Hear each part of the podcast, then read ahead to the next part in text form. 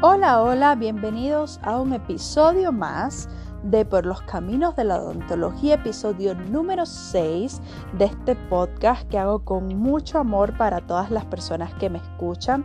Y hoy vamos a estar conversando un poco acerca de mitos y verdades sobre eh, qué comidas, bebidas o hábitos evitar o tal vez eliminar tras eh, un tratamiento de clareamiento dental o blanqueamiento dental. Esta es una de las preguntas más frecuentes que tienen los pacientes tras eh, su tratamiento en el consultorio odontológico, que pueden comer y que no pueden comer, ¿no? Debemos tener en cuenta que más o menos en un lapso de 24 horas a partir del tratamiento, los dientes se verán súper blancos y brillantes, como nunca, ¿no? Pero al mismo tiempo están listos para absorber el color de cualquier comida o bebida que consumamos. ¿Por qué sucede esto? Bueno, porque el blanqueamiento dental hace que el esmalte se vuelva un poco más poroso y probablemente al estar estos poros pues más abiertos, más dilatados, pues absorbe mucho más pigmento del que normalmente absorbe, ¿no? Entonces, por eso debemos eh, tener especial cuidado en qué llevamos a la boca en este periodo de tiempo. Debemos tener en cuenta que los dientes no son por naturaleza siempre perfectamente blancos. La mayoría de las personas siente que eh, puede siempre mejorar su sonrisa con unos dientes más blancos y más brillantes. Con el tiempo, obviamente, los dientes adquieren, por ejemplo, manchas extrínsecas como resultado de comer y beber ciertos alimentos y bebidas o de hábitos que tenga eh, la persona, incluso por factores genéticos también. Y a medida que vamos avanzando en edad, los dientes van adquiriendo una pigmentación un poco más oscura o amarillenta, ¿no? Hay varias formas de quitar eh, las manchas extrínsecas y este amarilleo intrínseco, ¿no? Dejando una sonrisa más blanca y más radiante. Y aquí es eh, donde interviene el tratamiento de blanqueamiento o clareamiento dental. Ahora bien, ¿qué evitar tras un blanqueamiento dental? Comencemos por las bebidas. Bebidas en general que puedan manchar tus dientes o oscurezcan, como por ejemplo el café, el té negro, el vino rojo, vino tinto y jugos de frutas que contengan color.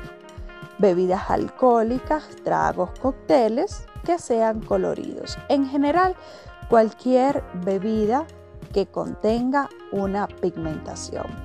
Obviamente debemos tener en cuenta que hay bebidas mucho más pigmentadas que otras, pero para que el tratamiento sea mucho más prolijo, pues debemos evitar cualquier pigmento en general.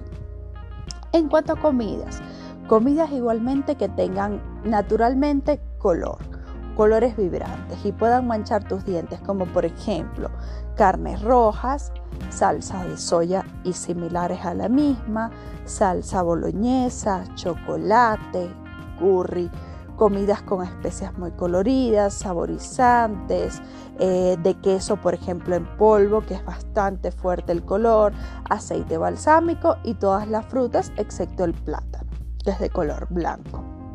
Entonces, igualmente con el grupo de las comidas, en general, pues todo aquello que tenga colores fuertes, sobre todo las salsas, ¿no? Ojo con las salsas en este, en este caso. También, muy aparte de eh, lo que es las comidas y las bebidas, que es lo que ingerimos por naturaleza para alimentarnos en nuestro día a día, están los hábitos. Hábitos como por ejemplo el fumar. El fumar en las primeras 24 horas del tratamiento de clareamiento dental debería eliminarse si fuese posible. En caso de no ser posible para la persona fumadora, pues eh, lo indicado, lo adecuado sería que usted pues limite el número de cigarrillos al día. Porque esto, eh, la nicotina, eh, se impregna bastante rápido y entonces usted verá bastante rápido y de manera paulatina cómo sus dientes van volviéndose un poco más oscuros u amarillos. Entonces esto sí es un factor importante a tener en cuenta y a considerar si la persona es fumadora habitualmente a la hora de realizarse su tratamiento de clareamiento dental. Y otro factor que puede verse inofensivo o no tomarse en cuenta o tal vez no percatarse, pues son las pastas dentales. A veces eh, utilizamos pastas dentales con colores como por ejemplo azules o rojas o los enjuagues bucales, ¿no? De igual manera. Y bueno, con un tratamiento de blanqueamiento dental, cierto es que debemos eh, evitar estas pastas azules o rojas y más bien utilizar pastas dentales simplemente de color blanco o transparentes que también hay en el mercado y lo mismo con los enjuagues bucales. Un enjuague bucal en este caso pues transparente o eh, en mejor caso, pues que sea eh, indicado especialmente para personas con eh, blanqueamiento dental. Ahora bien, supongamos que de manera accidental usted consume alguno de estos productos que mencioné anteriormente. La verdad es que no se debe entrar en pánico, ya que hay una posibilidad de cambiar esto o de revertir esto un poco de manera inmediata. ¿Qué podríamos hacer en ese caso? Eh, ojo, dije accidentalmente, debemos tener en cuenta, y esto quiero hacer hincapié, que debemos cumplir las indicaciones de nuestro especialista odontólogo al pie de la letra, porque él es el que sabe qué tipo de blanqueamiento realizó, qué producto utilizó y él es la persona que dará las mejores indicaciones de manera individual. Cada paciente es un mundo, cada tratamiento es personalizado, entonces siempre debemos seguir las indicaciones del odontólogo. Pero bueno, en caso accidental que consumamos este tipo de alimento, pues rápidamente vamos, nos enjuagamos la boca y nos lavamos los dientes de inmediato. ¿Para qué es esto? Pues con esto lo que hacemos es remover cualquier pigmento que haya podido quedar eh, impregnado en los dientes y em, reemplazamos así lo que estábamos comiendo con algo que sí podamos ingerir. Y entonces aquí surge la pregunta de qué sí podemos ingerir o qué es seguro consumir.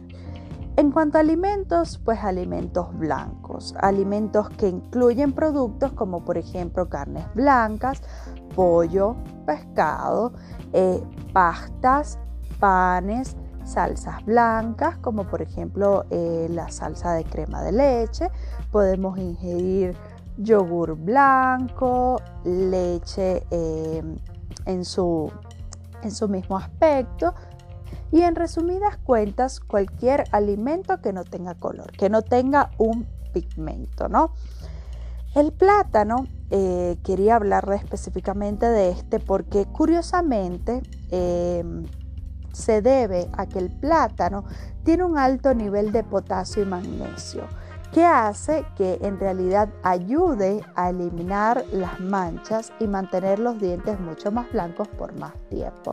Entonces, en este caso, el plátano, eh, banano, ¿no? es un buen alimento para consumir mientras estamos en nuestro proceso de cuidarnos nuestro clareamiento dental. En este caso, obviamente, pues como fruta.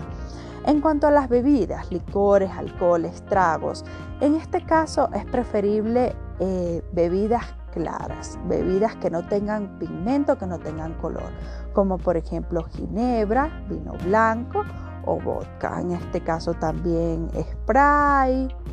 Y bueno, en general, como mismo hablábamos de los alimentos, pues aquí tampoco nada que tenga eh, pigmento.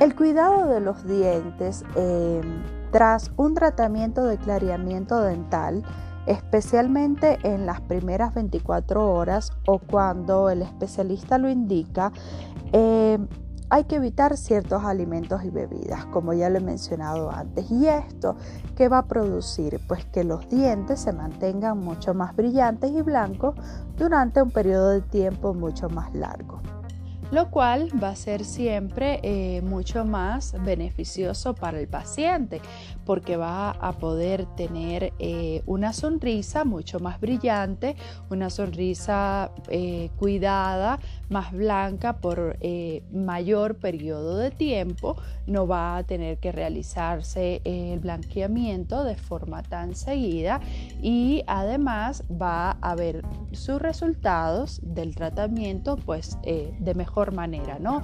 Entre más cuidados tengamos, siempre teniendo en cuenta el tiempo establecido por el especialista, porque los tiempos pueden eh, variar, pueden ser algunos días, semanas, etcétera. Esto va a depender siempre de las indicaciones del especialista y eh, va a poder cuidar mucho mejor su sonrisa.